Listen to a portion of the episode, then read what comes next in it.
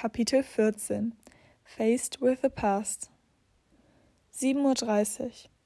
Grace liegt mit offenen Augen in ihrem Bett und lässt die letzten Monate Revue passieren. Sie hat Schlafprobleme, weil sie sich viele Gedanken macht und noch etwas Zeit braucht, um das Geschehene zu verarbeiten. Heute ist jedoch ein großer Tag für sie. Sie hat beschlossen, Blueberry hinter sich zu lassen und ihren Traum zu verwirklichen. Aufgeregt steigt sie aus ihrem Bett und stolpert über ihre Umzugskoffer. Leise mit einem Lächeln im Gesicht murmelt sie Ich kann nicht fassen, dass es schon soweit ist. Grace hört, wie James die Treppen hochläuft. Grace, ruft James schon aus zehn Metern Entfernung. Willst du noch etwas essen, bevor es endlich losgeht? Im Hintergrund hören die beiden, wie der Umzugswagen in der Einfahrt hält. Es hat eine lange Zeit gedauert, bis Grace ein Haus gefunden hat, was ihren Ansprüchen entspricht. Also hat James sich bemüht und ihr ein Haus gezeigt, welches in Mystic, Connecticut liegt. Diese rund 4000 Einwohner kleine Stadt hat Grace sofort überzeugt, da sie an der verträumten Küste den Blick auf die Wellen genießen kann und dort gleichzeitig den Traum, Meeresbiologin zu sein, verfolgen wird. Das Drama in ihrem Leben hat sie nicht eine Sekunde lang von ihren Zielen abgelenkt. James und Grace sitzen ein letztes Mal zusammen am Frühstückstisch.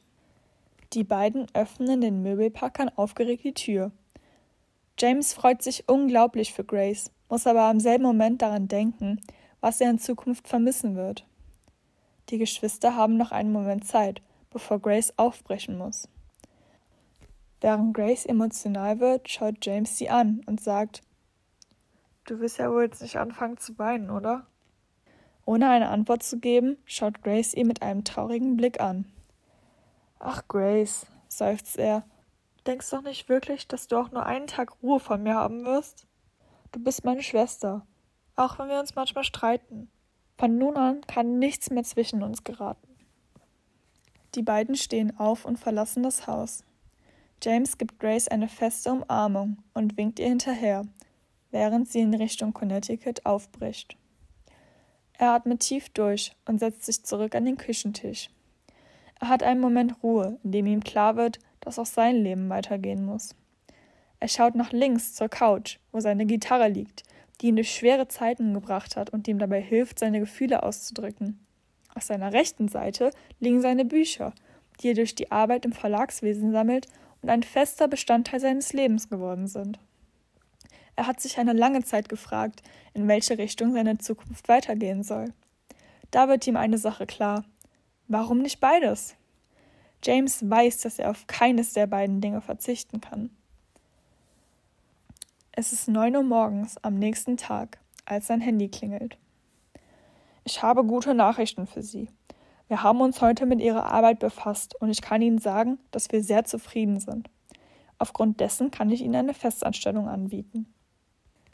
James ist überwältigt, aber die Antwort ist nein. James möchte weder den Anforderungen seines Chefs gerecht werden, noch unter Einschränkungen arbeiten und erst recht nicht an etwas schreiben, was ihn nicht zu 100 Prozent bewegt. Deswegen ist seine Entscheidung gefallen. Er hat es sich zum Ziel gemacht, sein eigenes Buch zu verfassen. Und zwar nicht irgendein Buch. Er hat sich vorgenommen, die Menschen durch sein Buch zu berühren, er möchte die Welt fesseln. Auch wenn er lange überlegt hat, ob es der richtige Weg für ihn ist, kann er nun selbstsicher sagen, dass er genau weiß, dass es sein Traum ist. Er weiß, wie es sich anfühlt, wenn man sich nicht dazugehörig fühlt und möchte anderen Menschen dabei helfen, sich selbst zu finden und sich wohler zu fühlen. Er freut sich unglaublich auf die neue Erfahrung, die auf ihn zukommt, und kann es kaum erwarten, anzufangen zu schreiben und seiner Schwester davon zu erzählen. Die beiden sind also von nun an ein Duo. Aus fünf Freunden wurden zwei Geschwister. Zur gleichen Zeit entwickelt sich das Leben von Josh in großen Schritten weiter. Er ist von nun an auf sich alleine gestellt. Um 14 Uhr nach seinem Volleyballtraining geht Josh nach Hause. Das BWL-Studium hat er mittlerweile mit Bravour beendet und hat nun einige Möglichkeiten für sein weiteres Leben. Er hat sich schließlich für einen Beruf als Personalmanager beworben und hat die Zusage bereits erhalten. Nun sucht er ein eigenes Haus in der Nähe von Bay. Obwohl er sich schon mehrere Immobilien angeschaut hat, war noch nicht die richtige dabei. Nur mit seiner Mutter kann er noch über die vergangenen Monate sprechen. Wir waren beste Freunde. Louis, Ellie, James, Grace und ich. Es war unerträglich für mich, Louis zu verlieren, und plötzlich verliere ich auch noch Ellie. Ich konnte mit ihr über alles reden, und ich dachte, es wäre selbstverständlich, dass wir, trotz ihrer großen Fehler, versuchen ihr zu helfen.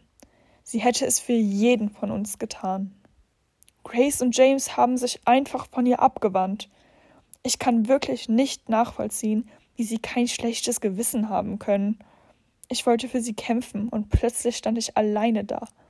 Sie wollten nicht einmal mit Ellie reden, als die Polizei es uns angeboten hat, erklärt er. Ob er vielleicht versuchen sollte, sich mit den beiden zu versöhnen? Den restlichen Tag beschäftigt Josh sich nur noch mit diesem Gedanken. Tausend Fragen schießen durch seinen Kopf. Soll ich mich bei Ihnen melden? Würden Sie überhaupt mit mir reden wollen? Was soll ich überhaupt sagen? Er entschließt sich, es einfach zu versuchen. Hey, ich weiß, dass meine Nachricht etwas plötzlich kommt, aber ich habe in der letzten Zeit viel nachgedacht und mir ist klar geworden, dass ich das Geschehene nicht so stehen lassen kann und möchte. Ich hoffe, dass wir es hinbekommen, uns noch einmal zu treffen und über alles, was passiert ist, zu sprechen. Ich weiß nicht, ob ich es verkraften könnte, diese Freundschaft einfach so fallen zu lassen. Es ist einer dieser Momente, in denen man am liebsten sein Handy gegen die Wand schmeißen würde, wenn man Angst vor der Antwort hat. Josh legt sein Handy weg. Nur zwei Minuten später hört Josh, dass er eine Nachricht bekommen hat. Er schließt kurz die Augen und atmet tief durch. Dann schaut er auf sein Handy. Hallo Josh, ich bin wirklich froh, dass du dich gemeldet hast. Auch ich bin davon überzeugt, dass wir noch mal reden sollten. Wie wäre es, wenn wir uns morgen in der Eisdiele treffen? Schreibt Grace. Auch James hat die Nachricht schon gelesen, also wartet Josh auf seine Antwort. Doch es kommt und kommt keine. Josh wusste, dass James das Ganze strenger sieht als Grace. Eine halbe Stunde später wartet Josh immer noch auf die Antwort von James. Als er auf sein Handy schaut, bekommt er dann schließlich die Benachrichtigung. Hallo Josh. Eigentlich habe ich mit mir vereinbart, dass ich das Ganze ruhen lassen möchte. Ich merke aber, dass es euch beide noch beschäftigt, und ich denke nun auch, dass es nicht schaden würde, wenn wir uns nochmal treffen würden. Wie wäre es mit 17 Uhr? Es ist 16.54 Uhr. Grace hat eine lange Fahrt hinter sich und ist die erste, die sich an den Tisch setzt. Nach zwei Minuten sieht sie, wie James die Eisdiele betritt. Sie steht auf und gibt ihm eine Umarmung. 17.02 Uhr. Die Tür öffnet sich. Es ist Josh. Er kommt auf die beiden zu und steht vor ihrem Tisch. Hey, ich freue mich wirklich darüber, dass ihr gekommen seid. Die Atmosphäre ist etwas angespannt.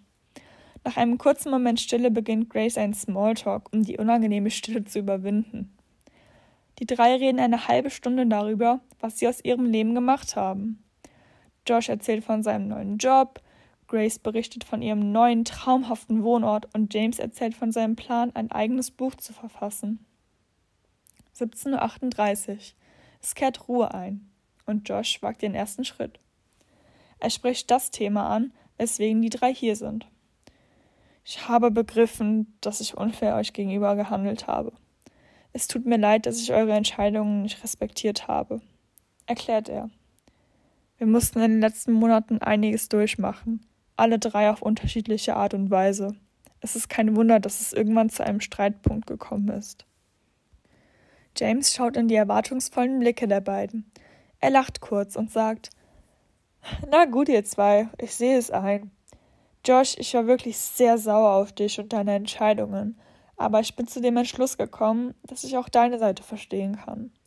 Ich weiß, dass du ein ganz anderes Verhältnis zu Ellie hattest als ich und deswegen natürlich auch anders gehandelt hast. Die drei Freunde verbringen noch den ganzen restlichen Abend zusammen, reden über alte Erinnerungen und schauen sich Fotos an. Lange waren sie nicht mehr so glücklich wie in diesem Moment. Als sie am Ende des Tages alle wieder zu Hause in ihren Betten liegen, denken sie an den schönen Tag heute zurück. Bevor sie jedoch schlafen gehen, stellen sie sich alle ein und dieselbe Frage. Was wird nun aus Ellie?